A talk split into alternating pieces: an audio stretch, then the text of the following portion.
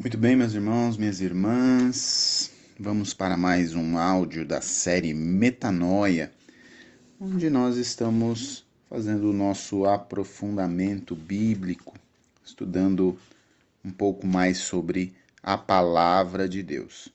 E hoje nós queremos entender o que é a inspiração bíblica.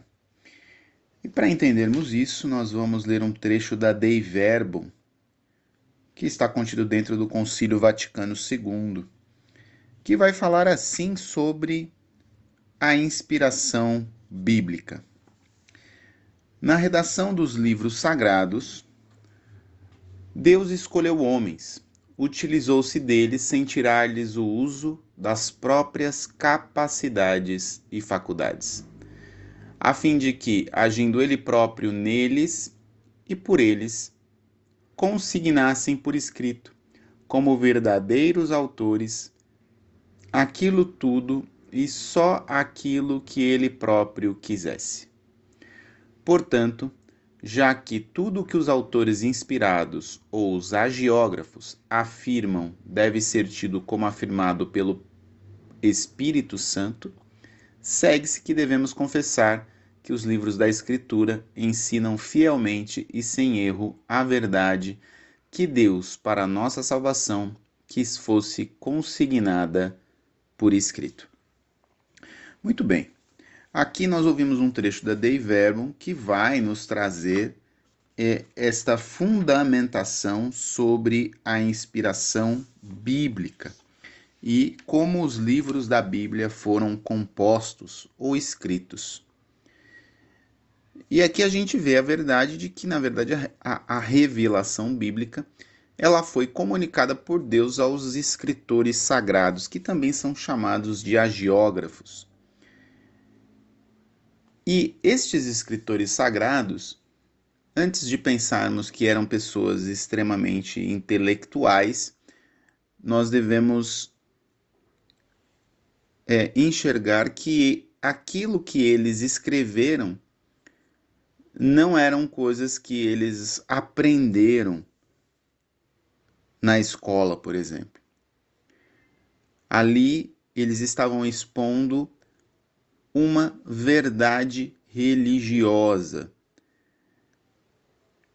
E Deus utilizou-se dos escritores sagrados, dos agiógrafos, por assim dizer, é, para fazer essa transmissão da verdade religiosa e não para transmitir uma verdade científica, a fim de que esta verdade religiosa de fato conduzisse o homem a esta revelação de Deus, com o fim de sua salvação.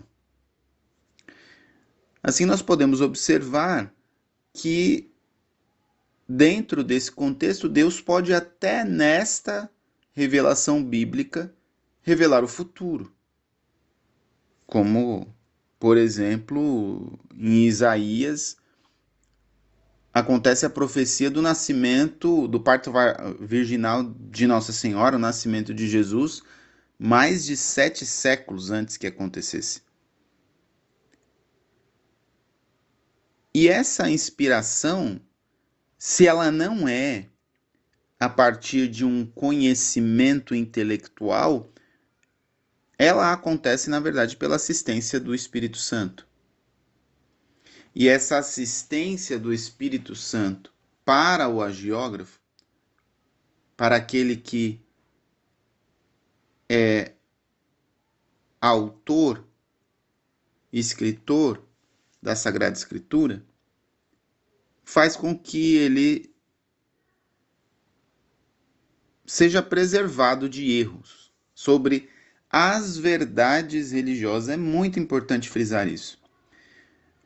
O autor sagrado ele não é preservado de erros sobre a ciência. A Bíblia não é um livro científico. Ele é um livro sobre verdades religiosas. Muita gente olha para a Bíblia e a interpreta de maneira científica.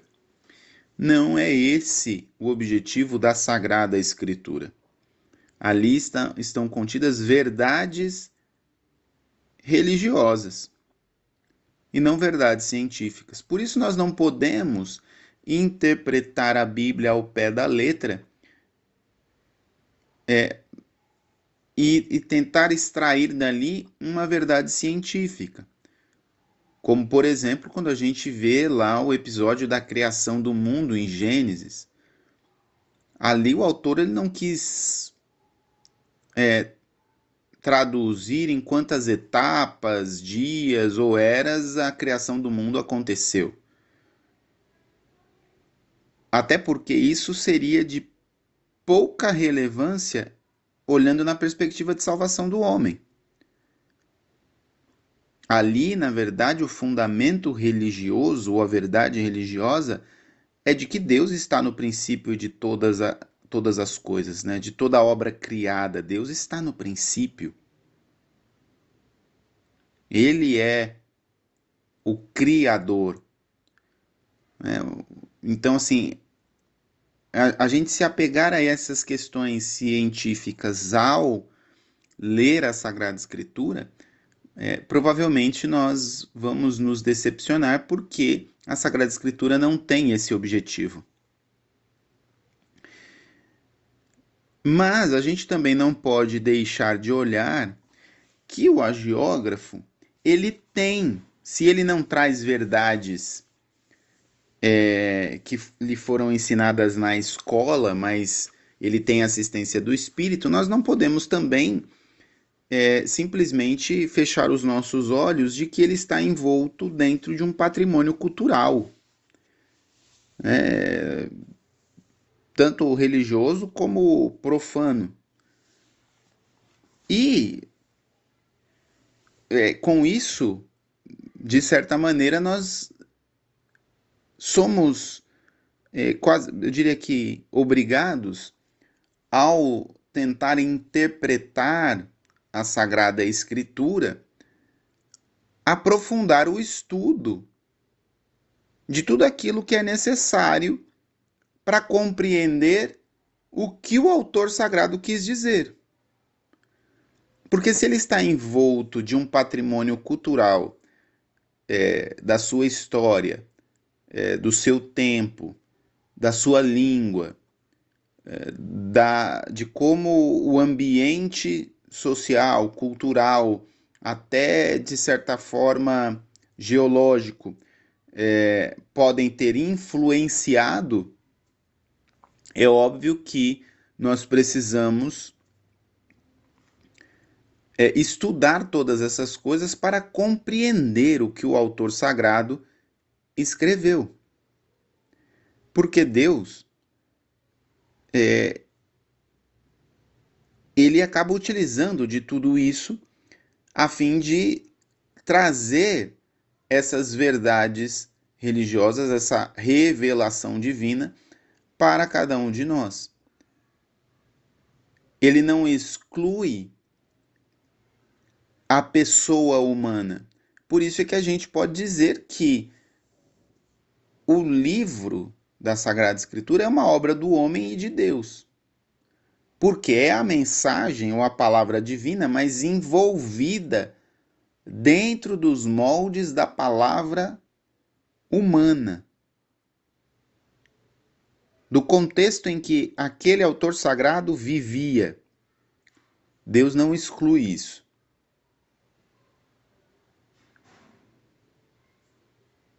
E isso acontece durante toda a Sagrada Escritura. A ação do Espírito Santo e de seu instrumento humano, que é o autor sagrado, acontece em toda a Sagrada Escritura. Deus se servia de todos os elementos que lhe eram úteis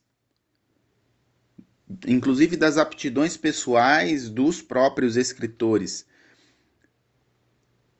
E é por isso que, olhando nessa perspectiva, eu repito, nós não podemos, ao buscar entender a Sagrada Escritura,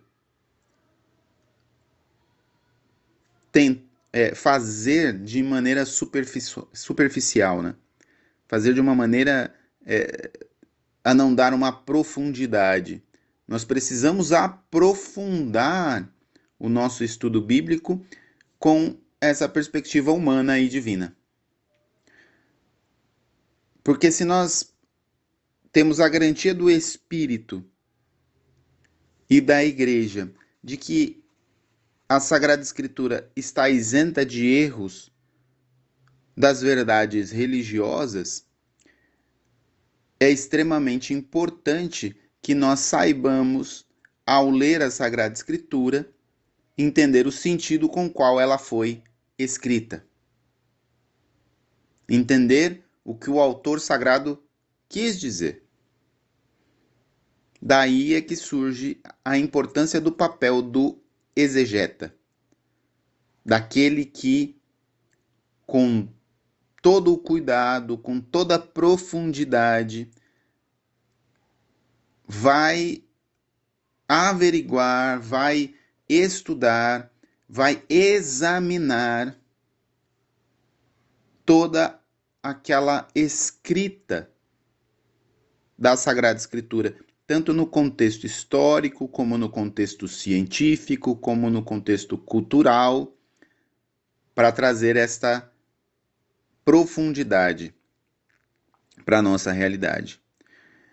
O que também, é, e, e graças a Deus, nós temos inúmeros exegetas e inclusive santos na igreja que já nos deixaram inúmeros estudos, inúmeras homilias, inúmeras reflexões e meditações sobre a Sagrada Escritura que podem nos ajudar nesta interpretação e que fazem parte do depósito da fé, da sagrada tradição da igreja.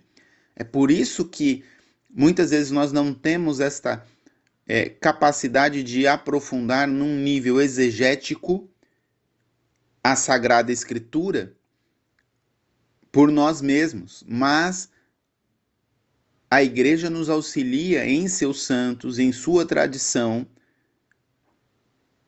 para que possamos aprofundar tudo isso. Daí a gente pode trazer a importância de olharmos para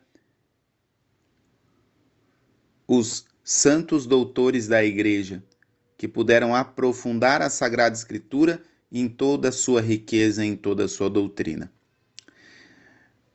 Para concluir essa meditação sobre a inspiração bíblica, eu gostaria de citar um texto do Papa Pio XII na encíclica Divino Aflante Espírito. Ele diz assim, ao falar sobre o papel do exegeta. Com todo o esmero, recorrendo aos resultados das mais recentes pesquisas científicas, procure o exegeta averiguar o caráter pessoal e as circunstâncias de vida do escritor sagrado. Veja aí, o caráter pessoal e as circunstâncias de vida do escritor sagrado. Está olhando para o escritor sagrado e as circunstâncias da vida dele, o seu caráter pessoal, as suas aptidões pessoais. Examine a época em que viveu. Veja, qual o contexto social, o contexto cultural da época do autor sagrado. Quais as fontes orais ou escritas que tenha utilizado? Quais são as fontes orais ou escritas que ele tinha? O que, que tipo de, de leitura ou de estudo ele consumia? Quais os modos de expressão de que se tenha servido?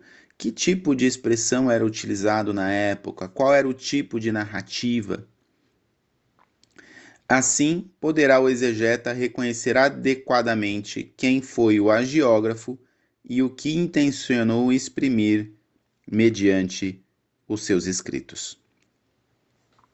Muito bem, olhando para isso, nós percebemos que, ao falarmos de inspiração bíblica, é muito mais abrangente é, do que se pensa. Porque a inspiração bíblica vai nos dar uma direção de que precisamos, para compreender a Bíblia, aprofundar muito mais os nossos estudos. Para além do que simplesmente ler a Sagrada Escritura, que já é muito bom e muito importante para alimentar a nossa alma, mas que, para aprofundarmos o nosso entendimento, precisamos nos dedicar, gastar tempo, um tempo precioso, para compreendermos bem os valores da nossa fé. Deus abençoe você.